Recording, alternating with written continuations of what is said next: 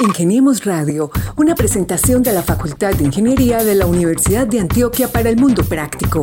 Búsquenos en portal.uda.edu.co, en facebook.com, Facultad de Ingeniería UDA y en nuestras redes sociales, Ingeniemos Radio. Principalmente el tema económico pues está, está allí de por medio. Normalmente pues se hablan de unos salarios altos para esos chicos que aprenden a programar Segundo, los chicos de ahora obviamente están mucho más cercanos al tema de la tecnología y estar tan cercanos al tema de la tecnología hace que este tipo de asuntos que es programar los comprendan mucho más fácil, sea un poco más digerible para ellos y mucho más cercano, pues porque todo el tiempo ya están en videojuegos, están, bueno, todo lo que el mundo virtual pues que ya ellos tienen que es diferente pues a los, a los jóvenes que ya tenemos más de 30, 35 años, a los pelados de ahora que salen con unos conocimientos bastante grandes y cercanos a la tecnología. Esto es Ingeniemos, el programa de la Facultad de Ingeniería de la Universidad de Antioquia, una edición semanal con invitados especiales de lo que hacen los ingenieros más tesos de la UDA y lógicamente pues trayendo historias y diferentes contenidos para nuestros oyentes. Le doy la bienvenida a mi compañero Gabriel Posada Galvis. Mauricio, ¿qué tal? Un saludo a nuestra audiencia que nos escucha a través de la antena de radio en los distintos sectores y las regiones departamento de Antioquia, el extenso departamento de Antioquia y por supuesto aquellos que nos descubren a través de las plataformas de podcasting. Recomendadísima la plataforma de Google Podcast. Haga una búsqueda y ahí nos va a encontrar como simplemente Ingeniemos Radio. Así es, Gabriel, y le llegamos pues a nuestros oyentes a lo largo y ancho del territorio nacional, lógicamente en nuestro bello departamento Antioquia y quienes escuchan también a nivel internacional en esas plataformas que usted menciona. Gabriel, pues como cada semana traemos temas que son de interés para nuestra comunidad académica universitaria y por supuesto para el público en general. Hoy pues eh, tenemos un programa bien, bien interesante porque pues a través de los convenios que se han realizado con, con el Estado y lógicamente pues a lo que le apunta eh, nuestro gobierno nacional y es a la formación de los colombianos, pues tenemos un, contenido muy interesante hoy con mm, algo que ya hemos tenido acá, que es la misión TIC, pero más enfocada a qué es lo que están haciendo. Por eso eh, le cuento quiénes son nuestros invitados de hoy. Por favor, porque además tenemos que aplaudir y felicitarlos por la última iteración el último periodo del año 2021, maravilloso, un seguimiento increíble, una integración con sus alumnos y lo más importante, los resultados. Así es, señor. Pues bueno, le cuento que por acá en la Facultad de Ingeniería, en esas conversaciones de, de cafetería, le han dicho a uno que hoy en día la gente está programando y están programando y se están yendo para grandes empresas a nivel internacional y se está convirtiendo en un estilo de vida eh, casi profesional, porque pues he escuchado rumores de salarios onerosos, pero aparte de eso, de trabajar en lo que a la gente le gusta, en lo que a la gente le encanta. De eso vamos a hablar hoy con nuestros invitados. Nuestra primera invitada es Grisa Vianey Maturana González, candidata a doctora, magíster en Ingeniería de Sistemas, ingeniera de Sistemas e Informática y actualmente es docente de cátedra. Eh, su rol en Misión TIC es monitora de ruta de Misión TIC para la Universidad de Antioquia. Hola, Grisaviana, ¿y cómo va? Buenas tardes, bien y ustedes, ¿cómo me les va? Bienvenida a este espacio. Muchas gracias. Bueno, tenemos también esta, en esta emisión a Ancísar Valencia. Él es ingeniero de sistemas y computación, estudiante de maestría en ingeniería de sistemas y también es docente de cátedra. En Misión TIC, su ocupación, su rol es formador del ciclo de Misión TIC para la Universidad de Antioquia. Bienvenido, Ancísar, a este espacio. Muy buenas tardes, Mauricio. Muchas gracias por la invitación. Gracias a usted por aceptarla. Y tenemos también a Daniel Rico Agudelo. Él es el componente social, él es trabajador social y promotor social y es coordinador de los espacios de orientación grupal y bienestar en Misión TIC para la Universidad de Antioquia. Hola Daniel, ¿cómo le ha ido? Bienvenido. Hola, ¿cómo estás? Muchas gracias. De verdad, muy valioso este espacio para contarles cómo va el proceso de emisión TIC este año. Bueno, Gabriel, como entonces son tres invitados de lujo, eh, donde vamos a hablar pues de un tema bien interesante. Y, y, yo partiría de una pregunta, Gabriel, para usted primero que todo y para los oyentes que se hagan allá esa inquietud en las casas y es, ¿qué es programar? Bueno, Mauro, pues programar es uno de los tantos pasos que uno debe adquirir para las competencias y habilidades que demandan las industrias 4.0 de hoy en día. Eh, la idea, pues yo lo podría explicar como lo dicen ellos, es el proceso de crear un conjunto de instrucciones que le dicen a una computadora cómo realizar algún tipo de tarea. ¿Y sabes dónde me involucré la primera vez con programación que yo no tenía ni la menor idea de qué paso estaba dando en mi vida? Y lo he contado un par de veces aquí. Terminé en, uno de los grandes portales del mundo al inicio de la década del 2000 y fue en MySpace. MySpace le pedí a los usuarios que por favor manejaran código HTML para importar la, la, información de sus perfiles. Los proveedores estaban por fuera de la plataforma, así que uno tenía por lo menos que entender qué era eso que estaba haciendo ahí. Pero que nos lo expliquen ellos, que son los expertos. Así que comencemos por Grisa Maturana. Bienvenida de nuevo y cuéntanos. Pues programar eh, para mí, de hecho yo me acerqué a la programación cuando estaba en el colegio y me gustó mucho porque ni siquiera me lo pusieron en términos computacionales, sino que me dijeron, programar es cuando tú te levantas en la mañana y empiezas a hacer cada una de esas tareas eh, en cierto orden, o sea, tú primero vas y te levantas, te bañas, te duchas, luego desayunas, o sea, cuando uno ya tiene un orden a la hora de hacer cualquier tarea o cualquier cosa en la vida, ya de por sí está programado programando. Y muy certero lo que tú dices, o sea, ya es ponerlo en términos para que una computadora nos pueda entender en ciertos casos, pero programarlo hacemos todos los días eh, en todas las actividades diarias. Bueno, pero para que los oyentes entiendan, Ancísar, eh, si hablamos ya del mundo práctico y por qué la gente se está metiendo en ese cuento de aprender a programar, ¿cómo invitaría usted de pronto a los jóvenes, a los adultos y personas incluso ya mayores de edad que de pronto les interesa este mundo de la programación. Sí, mira, eh, aquí para redondear un poco también la idea, la idea de Grisa, y para decirlo en términos no, no muy académicos finalmente, porque siento que, que a veces nos alejamos mucho del público objetivo precisamente porque nos ponemos eh, muy técnicos. Realmente programar, si nos vamos al meollo del, del asunto, al núcleo como tal, no es más que resolver problemas. Es una forma práctica de, de abstraer eh, situaciones del mundo real y moldearlas de alguna manera con un conjunto de reglas y después escribirlas en un lenguaje de, computadora.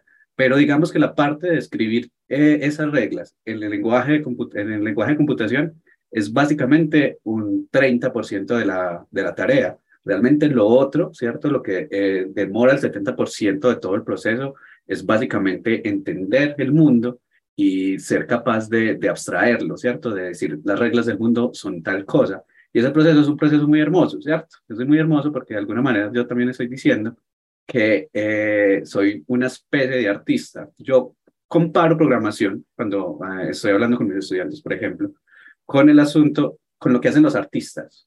Yo siento que programar es muy parecido a, a y los grados de abstracción que se logran cuando se programan son muy parecidos a, a lo que hacen los artistas, ¿cierto? Quien pinta realmente está reflejando el mundo, está haciéndole un pasón por su propia eh, y, eh, por su propia eh, forma de ver el mundo y lo devuelve de alguna manera. Aquí lo hacemos, ¿cierto? Lo que pasa es que estamos más sujetos a un conjunto de reglas, a decir los resultados tienen que ser tal, pero finalmente, como para que me entiendan, y no sé si y esto le puede, puede motivar a alguien, programar es, es una forma de hacer arte también. Vamos a preguntarle ahora a Daniel, y estoy de acuerdo completamente con ese concepto, porque nada puede complementarse mejor con los tiempos que estamos viviendo que el hecho de, hacer y entregar algo. Y los programadores pueden ser los nuevos rockstars, ya son los nuevos rockstar. Así que Daniel, eh, cuando un estudiante tiene esa preocupación en un entorno en donde los mayores no entienden qué es lo que está pasando en esta transformación digital, ¿cómo le explico a mis papás que yo quiero ser programador?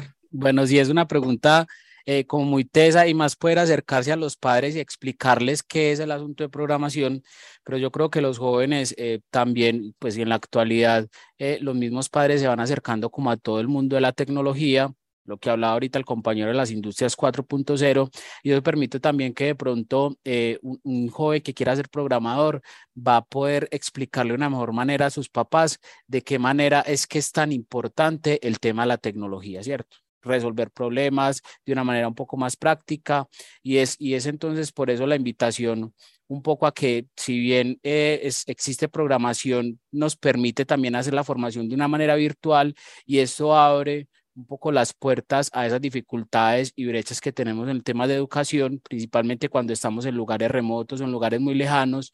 Y obviamente, pues, esto permite que los jóvenes puedan acceder mucho más fácil a un tipo de formación en este, en este momento, pues, de programación, o lo que estamos hablando en el, en el espacio.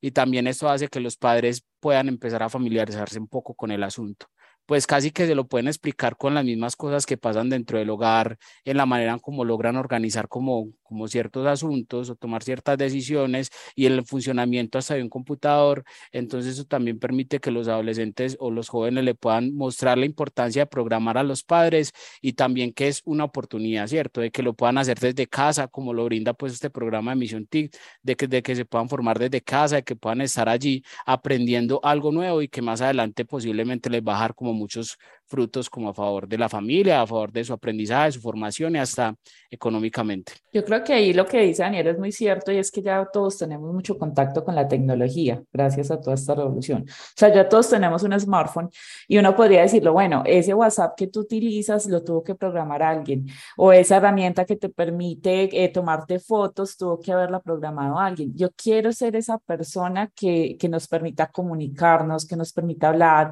que te permita tomar esa foto o ver esa, esa imagen que tanto te gusta, que puedas editar esos momentos en un mini video. Esa persona que facilita todas estas herramientas que estamos manejando todo el tiempo es un programador. Entonces yo creo que ya es mucho más fácil hacer ese contacto con la familia y decir, es que quiero ayudar a, a, comunicar a la sociedad, que tengan herramientas y a que puedan eh, utilizarlas todos los días como ya lo estamos haciendo. Ingeniemos Radio. Pues ahí hay algo que es interesante lo que ustedes dicen y lo que dice Daniel, mm, pero hay que pensar también en ese esquema o en esa estructura que tienen muchos padres de familia o que tenemos todavía muchos padres de familia y es que cuando, digamos, apoyan o incentivan a que sus hijos estudien o se preparen en una universidad, primero, muchos de ellos le dicen, venga, y mi hijo, ¿y usted qué va a estudiar? Y la segunda pregunta, ¿y eso sí da plata? Y la tercera expectativa es, cuando vamos a tener el título profesional suyo. Pero ya en el caso de la programación, pues como lo decía ahora Daniel, económicamente pues estamos viendo cómo pues hay una buena remuneración, por decirlo así. Eh, Gabriel lo decía también, los programadores en este momento son los rockstars. Eh, hay gente que se está retirando de sus pregrados o que ya tiene un título, pero que está comenzando a estudiar programación. Entonces, ¿cómo derrumbar un poco esos mitos o esa estructura de vieja data para que los padres de familia e incluso los mismos estudiantes entiendan que ya hoy en día pues una buena remuneración, una buena remuneración se obtiene ser, siendo buen programador, lógicamente teniendo un segundo idioma, eh, específicamente el inglés, y, y, que los están llamando de muy buenas empresas a nivel internacional. Bueno, yo quisiera agregar algo, Mauricio, y es que algo que es muy importante es que eh, pues indiscutiblemente sea programación o sea otra formación, esto también requiere mucho como del juicio, de la permanencia y, cuando mencionas algo de ser bueno, ¿cierto? Es también como que te logres destacar con un montón como de cualidades que tienes que aprender. El que programa es porque es muy teso y tiene ciertas habilidades, por ejemplo, en matemáticas, en lógica. Entonces, si los padres empiezan a visibilizar también que eh, su hijo, su hija está adquiriendo unas capacidades que son muy tesos, que tienden a resolver un montón de algoritmos y asuntos que en el computador nadie más entiende sino él, eso también les demuestra que primero están avanzando a nivel de conocimiento, ¿cierto? Y eso también les permite como que más adelante eh, poder pues ejecutar como todo lo de programación, inclusive poder empezar a ganar algún tipo de recurso o vincularse en un tema laboral eh, algunos de los programadores con los chicos que nosotros trabajamos eh, nos explican que es que, por ejemplo, para entrar a una empresa ni siquiera te van a calificar por el título, si tienes un título de programación ingeniero, sino que te, te, te ponen un reto y lo tienes que resolver, resolver un problema y si lo resuelves bien, el que mejor lo resuelva, tenga título o no, fácilmente puede entrar a la empresa. Entonces también aquí hay un compromiso muy importante de cómo me acerco yo a la academia y cómo el estudiante también se compromete en toda esta formación y que eso sea evidenciado también por los padres y que les sigan como, como el proceso de formación. Esa es la voz de Daniel Rico, es el encargado de permanencia y me parece uno de los componentes más bellos y más interesantes y más aplausibles de todo el proceso. Más adelante vamos a hablar concretamente de su función. Pero ahora le quiero preguntar a Ancísar y si me quiere eh, complementar lo que acaba de decir Daniel, pues quisiéramos entender entonces, así a grosso modo, ¿Qué hace un programador? Listo. Primero voy a complementar un poquito con, con la pregunta pasada. Eh, sí, totalmente de acuerdo. En este momento, el mundo, el mundo nos cambió pues como al frente de los ojos y no sé si nosotros nos hemos percatado del todo. En este momento, en cuestión de vacantes en programación en muchas empresas, sobre todo, eh, yo sentiría que un poco más empresas extranjeras, empresas más, más, más bien grandes, ya nos está pidiendo eh, de forma explícita el, un cartón integrado, ¿cierto? Hay muchas incluso que están, que, eh, lo están, están diciendo que es, es un poco sobreestimado, que las mejores habilidades se pueden conseguir también eh, de forma individual y ya depende un poco pues como la disciplina propia de cada uno. Les quiero contar también que, por ejemplo, la programación es, es un asunto transversal a cualquier carrera. Vos podés ser lo que vos querás filósofo, artista, lo que sea, y vas a encontrar una manera de programar en, en, tu vida, ¿cierto? Ya sea incluso desde haciendo NFTs o eh, producción musical, necesitan mucho de programación, lo que sea, o sea, cualquier disciplina de la, de la humanidad en este momento está permeada por la programación. Les cuento un, un poco una anécdota. En, en este semestre, no hace algunos años, montamos en la Facultad de Ciencias Sociales eh, un curso de programación, ¿cierto? Para psicólogos. un curso un poco disruptivo porque, digamos, en ciencias sociales no estamos acostumbrados a ver este tipo de contenido. Entonces, cuando llegamos, obviamente encontramos como eh, cierta reticencia, fue una sorpresa, pero a medida que hemos avanzando con él, nos hemos dado cuenta de que nos, ayuda, nos ha ayudado muchísimo y tenemos ya un nicho bastante creciente de, de personas que están interesadas en el curso.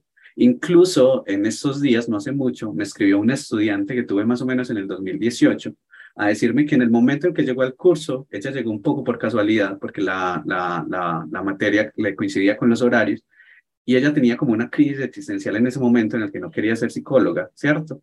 Y resulta que el curso, se apasiona, en esos momentos empieza a, después de que sale el curso, empiezan como todas las convocatorias de Mintic eh, para formar a, a, a estudiantes o a, o a ciudadanos de Colombia, ¿cierto? En programación ella se, se vincula a este programa y después pasa a otra convocatoria y, me, y, cuando me escribió me dijo, y estoy muy feliz porque hace poco empecé a trabajar en una empresa como analista de sistemas y es psicóloga, ¿cierto?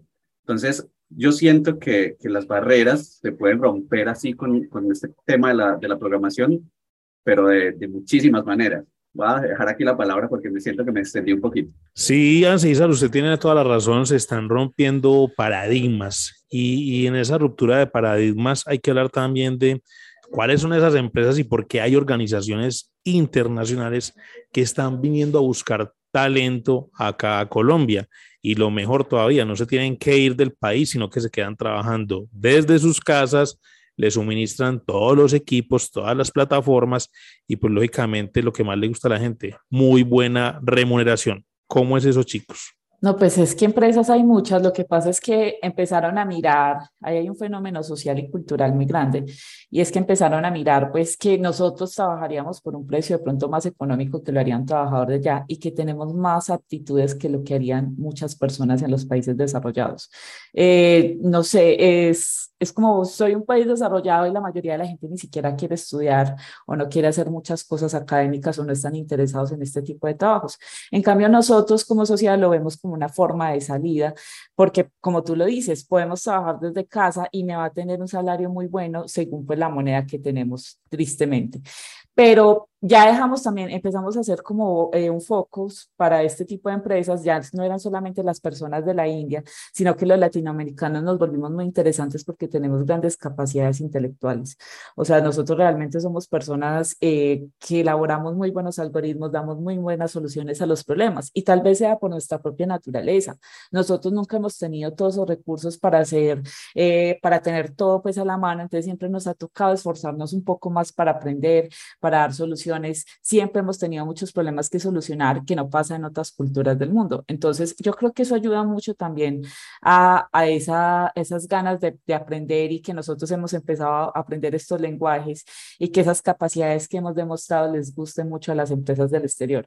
Y hay muchas empresas, o sea, está Globan, se ha venido en Davos, se ha venido, no, todas las multinacionales, Algartec, han empezado a crear empresas, incluso en Medellín están creando muchas empresas de esta industria del software porque nos han visto ese potencial, justamente. Gracias. Grisa Maturana es nuestra acompañante. Y ahora pues tenemos que preguntar entonces sobre esas empresas específicamente, ¿para quiénes son las compañías que más están trabajando los colombianos, en específico este Valle del Software, los egresados de ingeniería de la Universidad de Antioquia, todos los, los que se han enganchado en este entorno, Daniel? No, pues les cuento que eh, pues específicamente contarles o decirles las empresas en las que los chicos están estudiando, no, no conozco pues porque más por mi formación que soy trabajador social, de pronto algunos de los chicos ahorita nos pueden ampliar un poco el asunto, pero también decirles que muchos de los chicos que están recibiendo esta formación en programación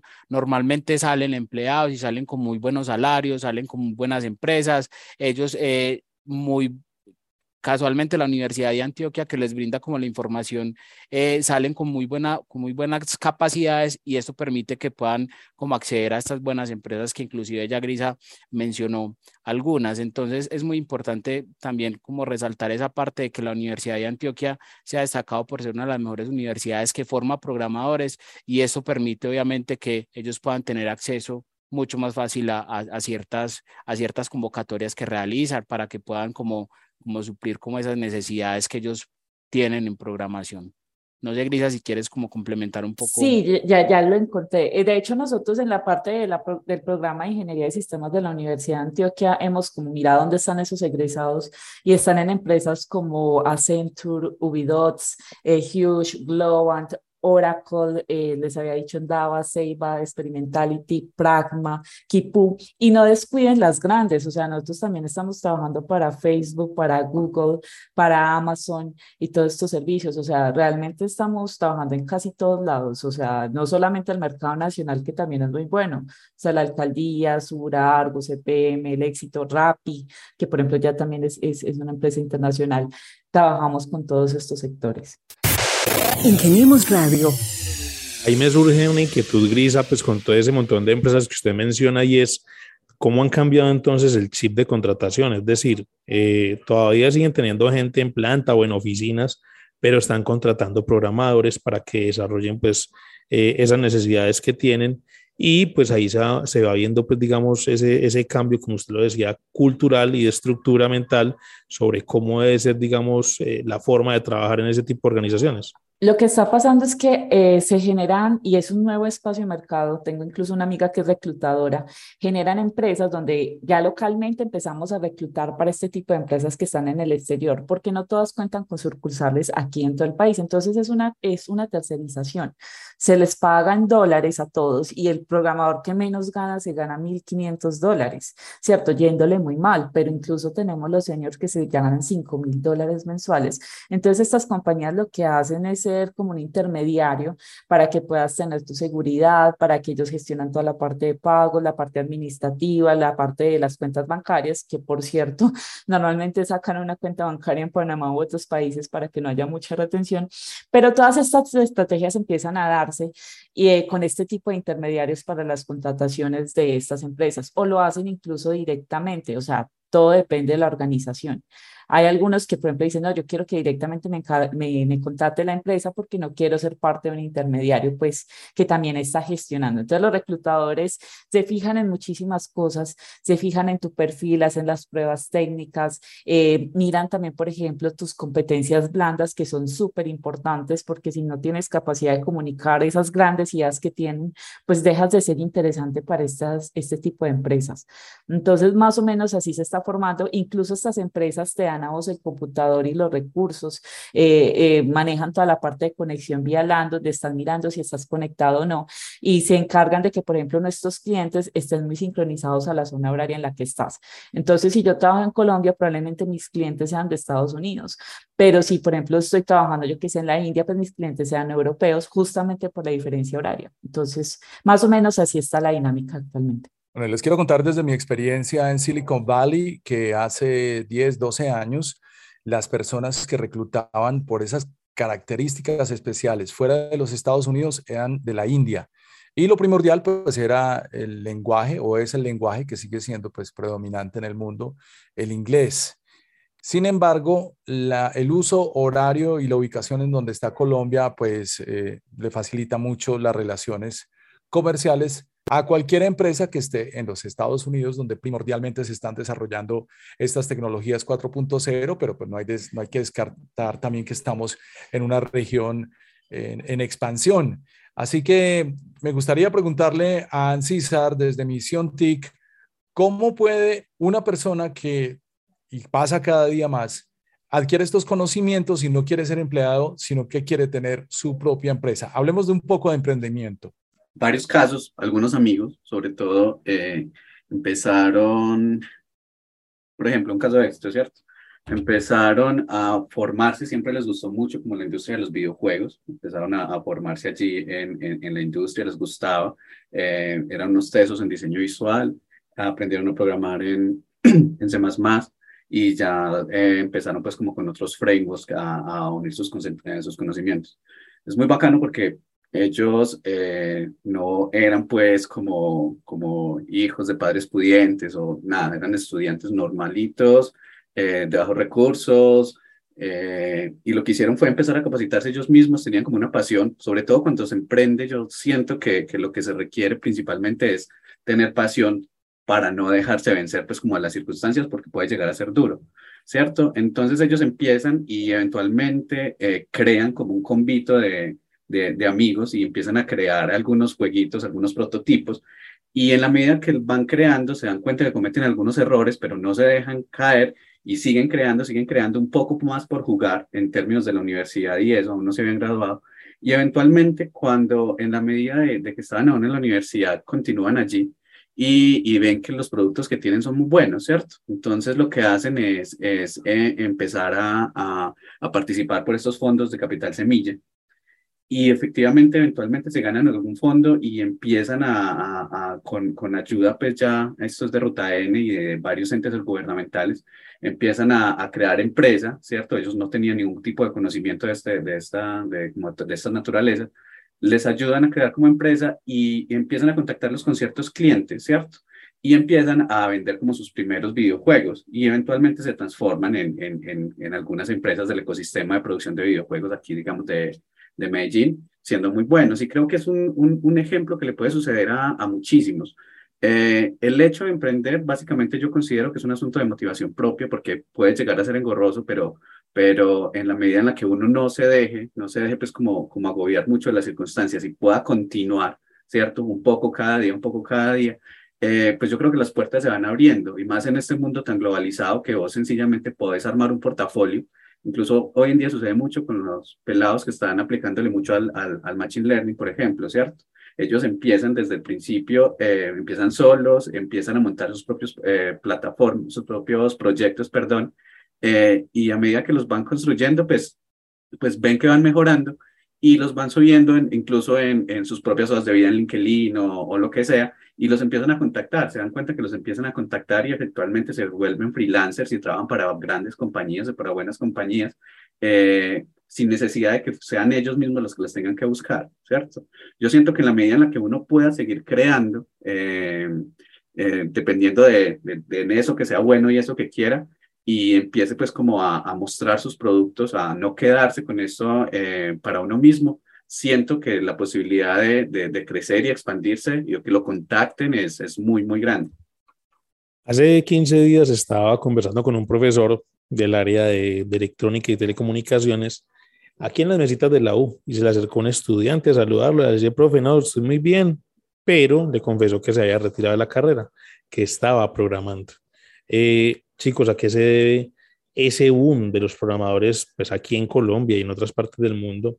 Y pues eh, según algunas cifras o estadísticas, se dice que para nuestro país hay necesidad de más o menos 150 mil personas que estén capacitadas en esa dinámica de saber programar, lógicamente también una preparación, como lo decía ahora, de un segundo idioma.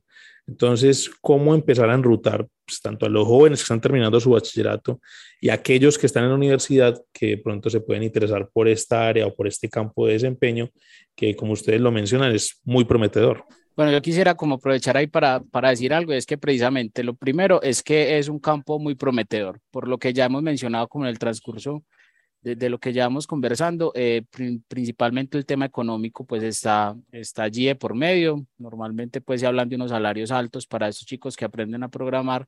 Segundo, los chicos de ahora obviamente están mucho más cercanos al tema de la tecnología y estar tan cercanos al tema de la tecnología hace que este tipo de asuntos que es programar los comprendan mucho más fácil, sea un poco más digerible para ellos y mucho más cercano, pues porque todo el tiempo ya están en videojuegos, están, bueno, todo lo que el mundo virtual pues que ya ellos tienen, que es diferente pues a los, a los jóvenes que ya tenemos más de 30, 35 años, a los pelados de ahora que salen con unos conocimientos bastante grandes y cercanos a la tecnología. Lo otro es que también desde a nivel Estado, eh, pues están en una apuesta importante de, formar programadores principalmente por ese déficit que, que, ya el compañero pues menciona de 150 mil personas que se están solicitando eh, y eso también hace como que se mueva casi el tema formativo a, a, la programación y más porque ya ahí está como muy prometedora el tema de que posiblemente si yo estudio programación voy a tener casi que fijo un empleo principalmente por eso se crea también Misión TIC de una manera virtual y están formando casi que por corte 10 mil, 15 mil programadores. Entonces es algo masivo que también llama mucho a los chicos y, y permite en ocasiones pelados que no tienen las oportunidades de municipios, de pueblos, de lugares un poco más lejanos que no tienen las oportunidades para desplazarse a una ciudad, a estar en una universidad, pues por lo menos puede obtener un curso o puede obtener una información en programación que le va a permitir ser alguien con algunas capacidades que, que el mercado también está necesitando. Entonces yo creo que eso también es lo que está posibilitando que todos estos chicos estén como retomando, estén adquiriendo algún tipo de formación en programación. Yo quiero agregar y es que no solamente eh, pues e, esa facilidad y que no tienes que tener el, el super estudio, sino que eh, nosotros programamos para todas las áreas del conocimiento. O sea, tú puedes ser psicólogo, puedes ser médico, puedes ser cualquier, eh, puedes tener cualquier profesión y siempre se va a necesitar alguien que programe incluso para esas áreas o que nos pueda dar otra perspectiva de los productos. Porque pues nosotros no solamente trabajamos para empresas y multinacionales y estamos haciendo software, sino que estamos haciendo ese software que permite en una, en un, por ejemplo, no sé, en una clínica gestionar los usuarios. Entonces, todos esos conocimientos también informáticos empiezan a afectar y a permear a otras áreas del conocimiento. Mis estudiantes en regiones, por ejemplo, dicen, es que yo soy enfermera, pero es que me está tocando interactuar mucho con los sistemas, entonces me nace la necesidad, pues surge esa necesidad de aprender también cómo funciona porque también me lo están demandando en mi carrera. Lo mismo pasa con los psicólogos, con la parte de recursos humanos, o sea, no solamente el uso de la herramienta, sino que esa herramienta haga lo que realmente yo necesito. Entonces empieza a darse esa necesidad todas las áreas del conocimiento de, bueno, ya estoy involucrando los sistemas y yo también cómo puedo aportar para que ese sistema sea mucho mejor y me ayude a solucionar mis necesidades independientemente del campo. Entonces, también está ese de que es accesible, o sea, se le ha quitado un poco ese tabú de eso solamente para nerds, para geeks, para gente superdotada o para los ingenieros, sino que es que realmente todos podemos aportar a esas soluciones que estamos eh, usando todos los días. De acuerdo. Y muchos de ellos además son eh, eh, autoempleables, prestadores de servicio o freelancers, como se quiera llamar. También esto ha cambiado mucho la perspectiva del empleo como lo conocíamos, aún en las mismas empresas en donde se trabaja. Y la pregunta para Daniel, que tiene que ver con la permanencia. ¿En qué consiste lo que haces dentro de esta gestión para Misión TIC? ¿Y cómo ha sido la permanencia de los participantes en estos dos años? Bueno, mira, sí, el ejercicio que nosotros hacemos como el del equipo de permanencia es precisamente brindarle un montón de posibilidades a los estudiantes para que continúen, pues, en este caso, el curso de programación que se brinda desde Misión TIC.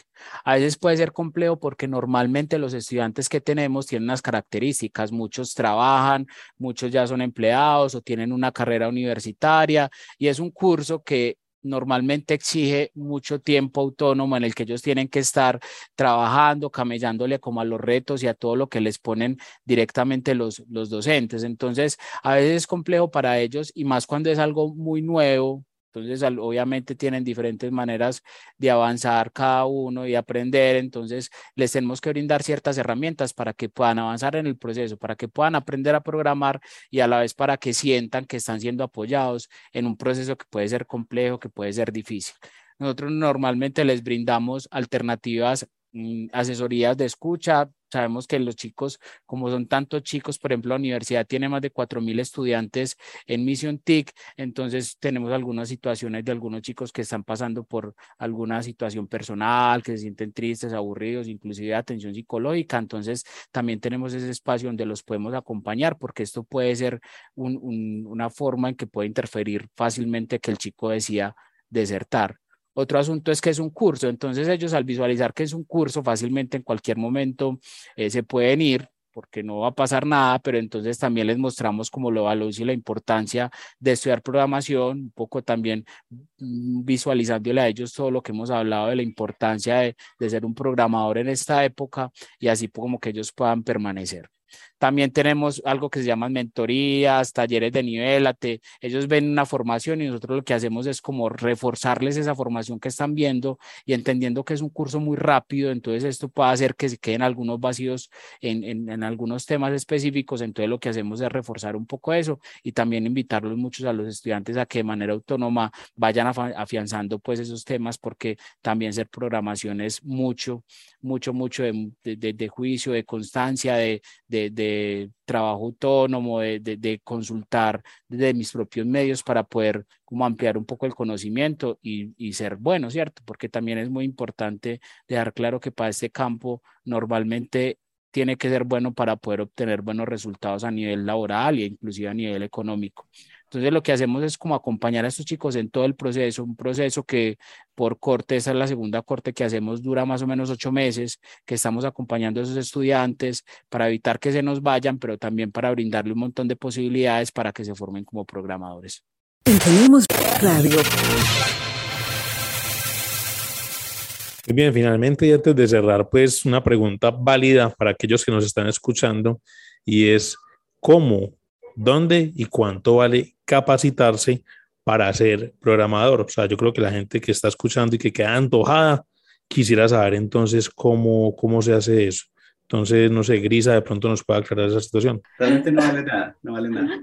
Sí, total. Hay muchas opciones en este momento, hay muchos cursos virtuales, hay demasiado material en YouTube, hay demasiado material en páginas web. O sea, yo creo que es más el interés y buscar herramientas. O sea, todo está disponible, desde cursos totalmente gratis, porque fíjense que el, el certificado no te lo van a pedir al final, es que tú sí hayas aprendido y lo logres aplicar. Entonces, todo lo de Coursera, todo lo de Platzi, todo lo de Udemy, cualquier plataforma que esté libre o no libre o en cualquier sitio porque también tenemos la web negra donde encuentras todo, los libros también los puedes encontrar en todos lados, pues te va a servir. ¿O qué dices tú, César? Sí, realmente estoy totalmente de acuerdo contigo con el hecho de que es, es más el interés, ¿cierto? Hay unas necesidades básicas que se tienen que cubrir, ¿cierto? Si quieres aprender a programar, necesitarás un computador y necesitarás una conexión a Internet. Pero realmente, eh, y bueno, aquí diciendo también que obviamente tener un tutor es muy importante porque digamos, la labor del tutor es, es mostrarme los errores y mostrarme algo de la experiencia que ha tenido en el camino. Pero realmente si yo estoy convencido que lo quiero hacer, eh, YouTube es una plataforma hermosísima para aprender a programar y casi que para aprender cualquier arte, ¿cierto? No todos son, son, son eh, pendejadas. De hecho, siento que hay un montón de información muy valiosa allí. Eh, y de hecho, para programar es, yo diría que una de las plataformas por excelencia, ¿cierto? Casi que cualquier duda tú las puedes cubrir allí. Entonces voy con eso. Lo que necesitas realmente es, es interés, es querer hacerlo. y en la medida en que lo quieras hacer, eh, el, la web está absolutamente llena de cursos, absolutamente llena de, de un montón de recursos y todos gratis. Entonces, eh, siento que, que, que, se puede y que solamente se necesita esto que digo, conexión a Internet y computador y ganas. Bueno, Gabriel, ¿le parece si rompemos el protocolo que Daniela Londoño, comunicadora de Ingenia, está por acá pidiendo la palabra? Oh, es, que, es que este programa no tiene protocolo, así que bienvenida Daniela, nos encanta escucharte. Y eh, la única anotación que le quería hacer al profe Ancizar es que este es un conocimiento que nunca está de más, que uno no sabe cuándo le va a servir. Y claro, sobre todo hay que saber zafarse del entretenimiento, de toda la distracción que tiene una plataforma como YouTube y dedicarse a aprender. Daniela, bienvenida a Ingeniemos Radio. Hola, muchas gracias por la invitación. Bueno, yo quería eh, pues de conversaciones previas que he tenido con Grisa, con Ancísar y con Daniel Rico, me parece bacano que ellos nos hagan énfasis en varios temas, específicamente con Grisa, eh, el tema de la mujer en la programación. Yo sé que Grisa es feminista y que es, pues, le ha luchado como a ese tema y a involucrar a las mujeres y decirles, miren, esto es una nueva herramienta y hay muchas oportunidades aquí. Entonces me parecería muy bueno si ella nos ampliara ese tema. Eh, y sobre todo, y bueno, Jan César, de pronto que nos pueda contar sobre lo importante de estar certificados. No, no quiero que él me diga, sí, es muy importante, o sea, como desde el que hacer ellos que han visto, o sea, si es igual de válido yo decir, mira, yo, yo sí he programado toda mi vida y confío en mí, o qué tan bueno es tener esa certificación y en este caso pues la certificación que da Mission TIC, que es una certificación independiente por cada módulo. Bueno, eh, nosotros venimos en, en, programación las mujeres, o sea, de cada 100 estudiantes que ingresan, desde incluso la época en que yo entré a la universidad hace unos 15 añitos, eh, son, el parámetro son 10 mujeres por 100 hombres o sea, es menos del 10% y se gradúan realmente tres. A nosotros nos toman como que esta es una carrera que es apta para hombres, yo no sé, eso es como si estuviéramos estudiando ingeniería civil o no sé qué cosa, pero realmente somos mujeres muy buenas en esta área y en programación específicamente, la reacción suele ser de que las mujeres no programamos bien o no somos buenas en esto y realmente somos muy buenas en esto, porque la programación implica todo lo que es centrarse en el detalle y las mujeres yo creo que todos estarán de acuerdo, somos muy detallistas somos muy buenas poniendo atención a ese tipo de cositas que pueden cambiar absolutamente todo. Entonces somos muy buenas en la parte de análisis, en la parte de testing de software. Eh, trabajamos mucho también en la parte de programación. Hay excelentes programadoras en el mundo. Entonces una de las cosas eh, que yo trato de resaltar mucho es que las mujeres somos parte de esta comunidad, somos muy valiosas y hay que quitarle ese tapujo de que esta es una, una carrera solamente para hombres y que requiere eh, no sé qué cosa para poder llenarla, pero nosotras somos realmente muy buenas en este campo, que esa es la misión que tenemos, eh, promover para las niñas, para las mujeres en general, que cualquiera puede acceder a esto y que somos muy buenas en eso justamente por nuestra condición de ser mujer y que siempre ponemos mucho detalle a las cosas. Bueno, eh, voy a ser corto, y porque igual el tema pues también va a para, para discusión. En términos que son netamente económicos que no, y que no son en términos de investigación, ¿cierto?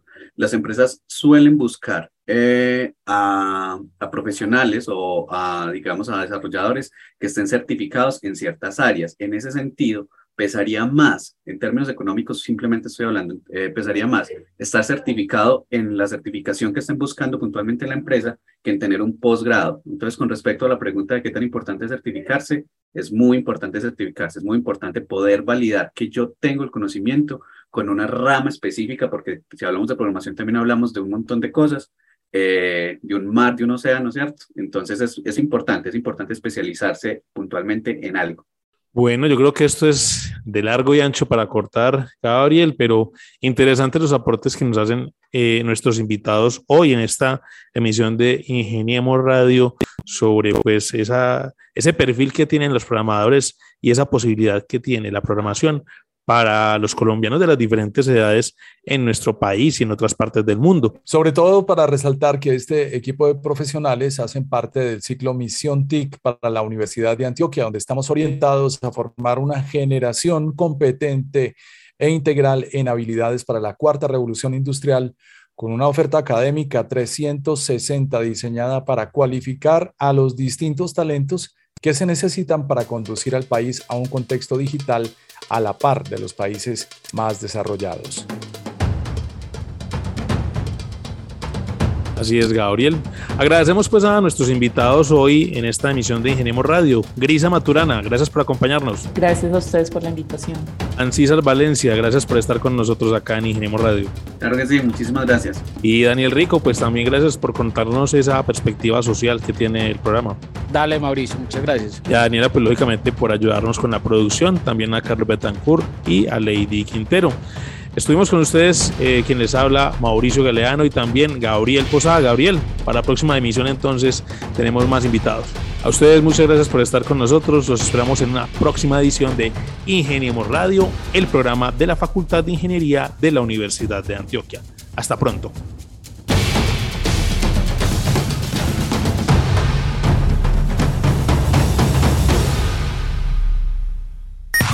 Ingeniemos Radio, una presentación de la Facultad de Ingeniería de la Universidad de Antioquia para el mundo práctico.